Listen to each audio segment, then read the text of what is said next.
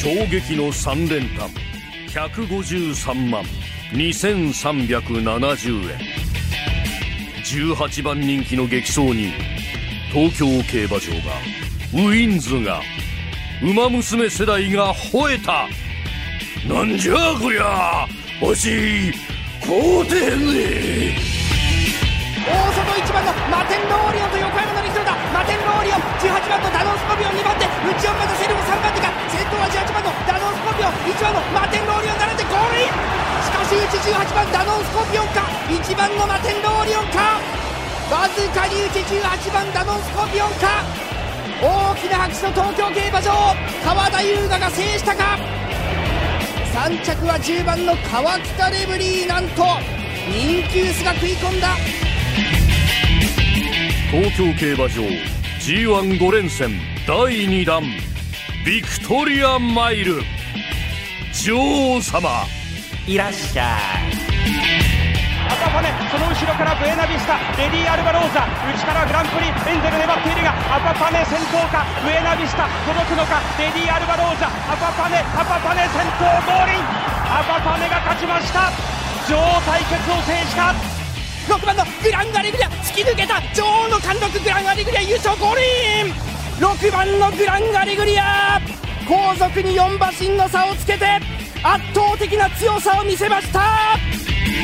驚き桃の木山椒の木ブリキにタヌキに洗濯機やってこいこいデアリングタクト。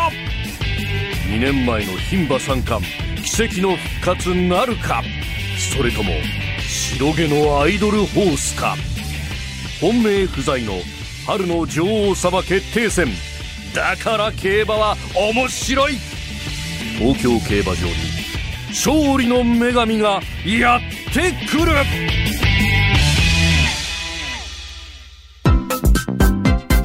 増山さやかのビギナーズラック。日本放送の増山さやかです。辛坊治郎ズームそこまで言うかのスピンオフ番組増山さやかのビギナーズラックセカンドシーズン。この番組は競馬予想番組です。私増山が忖度なく名前と直感だけで競馬の G1 レースを予想します。まずは前回のおさらいからです。前回はね5月8日先週の日曜日東京競馬場で行われた NHK マイルカップの結果になります。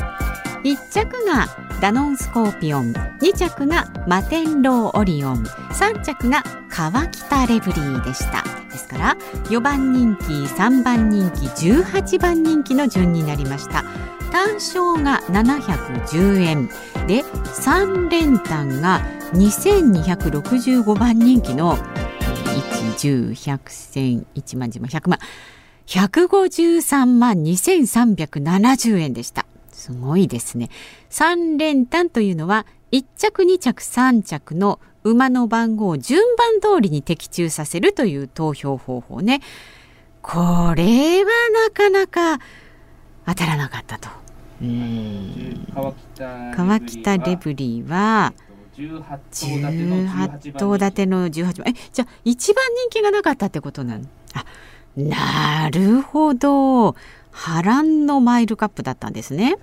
大波乱ですかさあで私たちの予想の結果なんですが私増山が予想した9番人気のキングエルメスは6着でした。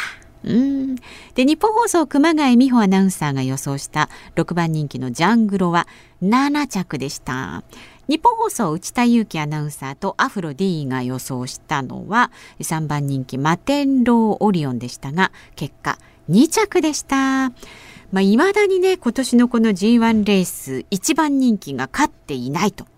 1番人気がこんなに勝たないというのはあんまりないことなんですか？そうですね。おおそうですね。めったにないということでした。さあでは今週予想するレースに参りましょう5月15日今週の日曜日に行われますビクトリアマイル予想していきましょう東京競馬場芝1600メートルで行われる4歳以上の牝馬限定の G1 レースです。このレース名のビクトリアはですね、ローマ神話に登場する勝利の女神を意味します。ビクトリアね。90年代頃までは優秀な牝馬は早期に引退させて生産会へ戻すべきと考えられていました生産会っていうのはこうお母さんにするってことですよねなんかこれ90年代頃まではねなんかほら今じゃありえないですけど女性はまあ早めに会社を辞めて こう結婚してみたいなことをねなんとなくこう望まれている雰囲気のある時代もありましたけれどもちょっとそんな感じだったっていうわけですね。で1996年に秋の G1 レースエリザベス女王杯がコバに解放されえー、それ以降牝馬の競走馬としての価値が高められてきましたやっぱこうやって徐々に徐々にね女性がね頑張ってくるわけですよで2006年ビクトリアマイルが新設されたということになっています。まあ、4歳以上のね、牝馬限定で行われまして、春の女王決定戦と呼ばれております。なかなかいいね、えー、レースですね。ビクトリアマイル。で、私今ね、5月11日水曜日の日刊スポーツ見てるんですが、あのね、赤い糸とかね、あとはソーダシとか、えー、デアリングタクトとか、あとは何だろうな、うん、レイパパレとか、なんとなくこれ私ですら知ってる大間さんがたくさん出てるんですよね。これはあれなんですか？なんかこうメジャーな大間さんばっかり割と集まってる感じなんですか？そうですね。たまたまですけど。たまたま、はい、えー、たまたまだけど結構強豪揃い、はい、豪華。豪華。あらいいじゃないですか。豪華な勝利の女神を勝ち取るための女性の戦いですね。もうなんかきらびやかでいいですね。ちょっと湧きますね。ということでさあさあそうそう。でまあね今回はね私ねちょっと決めてるんですもん。はい。まあちょっとその予想は後回しにするとしてまずは2人のアナウンサーの予想を見てみましょう。えー、柿花正あなたとハッピーのアシスタント、えー、今週ね毎日頑張りました。那須さんがお休みでしたからね。で毎週金曜日うどんのラジオのアシスタントも務めています。入社4年目熊谷美穂アナウンサーの予想です。もうこれもね読まなくてもねわかりますけど。ねあれですよね。増山様お疲れ様です。ついにやってきました。ビクトリアマイル。やっぱりほらついにって感じなんですね。熊谷さん的にもね。女子的に。増山さんにもそろそろ覚えていただいたと思います。白い毛並みが特徴の私が競馬に目覚めたきっかけの競走馬ソダシちゃんが出走します。ね。えー、ソダシちゃんは今までマイル戦。距離が1600メートルのレースのこと。では負け知らず。前走のフェブラリーステークスこそ3着でしたが馬券内ですので十分です、うん、納得してますね。とはいえ今回のビクトリアマイルでは1着を期待したいですね。牝馬女性の馬だらけのレースですがその中でもひときわトップアイドルとして輝いてくれることでしょう。前走のフェブラリーステークスで、えー、ソダシの最大の武器スピード力が最後まで光りました。あえー、ソダシはスピード力が魅力。速い。足が速い、うん？え今回もその力を出し切って最高のステージを見せてほしいと思います。競馬界のトップアイドルソダシちゃんに愛を込めて。以上私の予想でした。ちなみに余談ですが増山さんにとってのトップアイドルはどなたですか？アナウンス室熊谷とこれは私にとってのトップアイドルはですね青春時代のトップアイドルはですね聖子ちゃんですよ。聖子ちゃん。松田聖子ちゃんですね。はい。もちろん聖子ちゃんカットしましたし。でもねあの熊谷さんと松田聖子さんの話をしてると意外と熊谷さんも聖子ちゃんのことをすごいよく知っていて歌なんかも歌えるんですよね。どうしてなの？って来ていやうちの父だったかな？母だったかな？父だったかな？がファンなんです。はいそうなんだ。みたいなね。ノリのあの会話が展開されましたけれどもね。そうそう。いやまあでもこれは熊谷さんはソダシですよね。さあでは続いてはですね。日本で今年の秋に開催される NBA アメリカのねバスケットボールのチケットの一時抽選に外れて落ち込んでいる入社3年目内田裕樹アナウンサーの予想になります。あやっぱりこれチケット取るのは大変な苦労があるんですね。なかなか当たらないと、えー、増山室長お疲れ様です。内田裕樹です。内田裕樹です。今週はビクトリアマイルですね。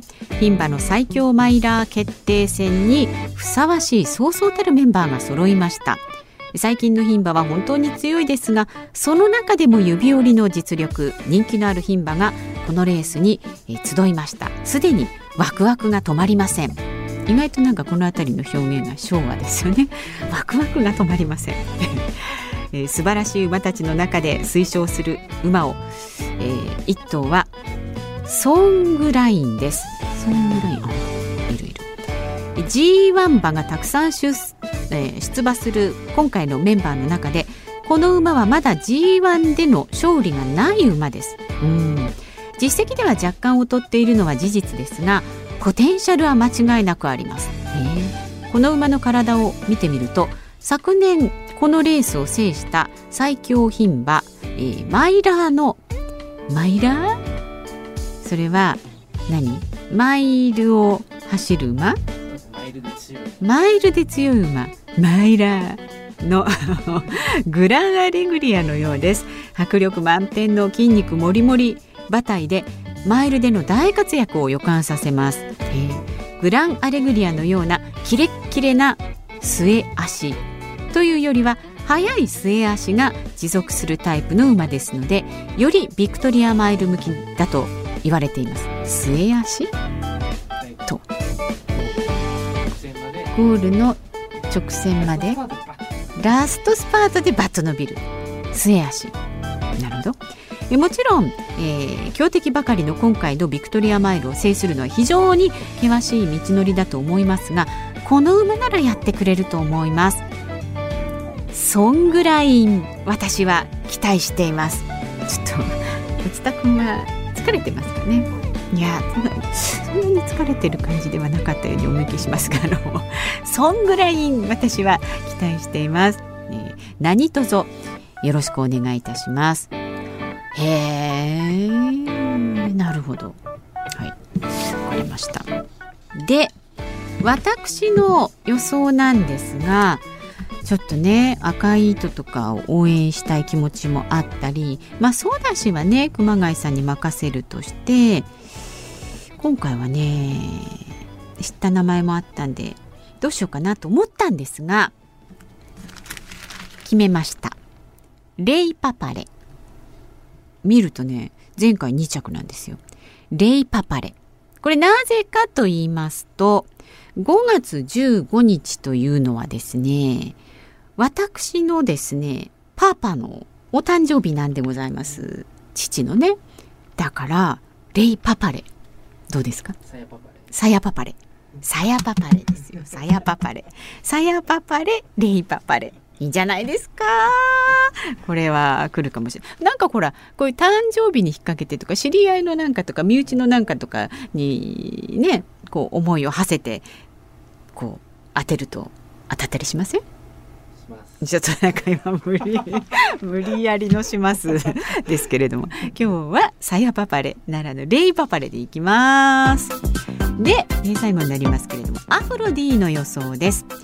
僕の予想はデアリングタクトです。今回このデアリングタクトが勝てば東海帝王が持つ前走からの間隔が最も長い記録を更新します384日ぶりにもし今回勝てば勝つってこと。あ大馬さんはあんまりこう間開けちゃうまあ馬じゃなくてもそうですね。レースしてる人たちはねあんまり間開いちゃうとねなんでこんなに？あ怪我とか。あそっかそっか。今回はいけますかね。期待します。ということですので。え果たしてどの馬が来るのかレースの結果や感想などは来週の金曜日に配信されます。この番組でお伝えいたします。さやパパレ。では素敵な週末を。日本放送の増山さやかでした。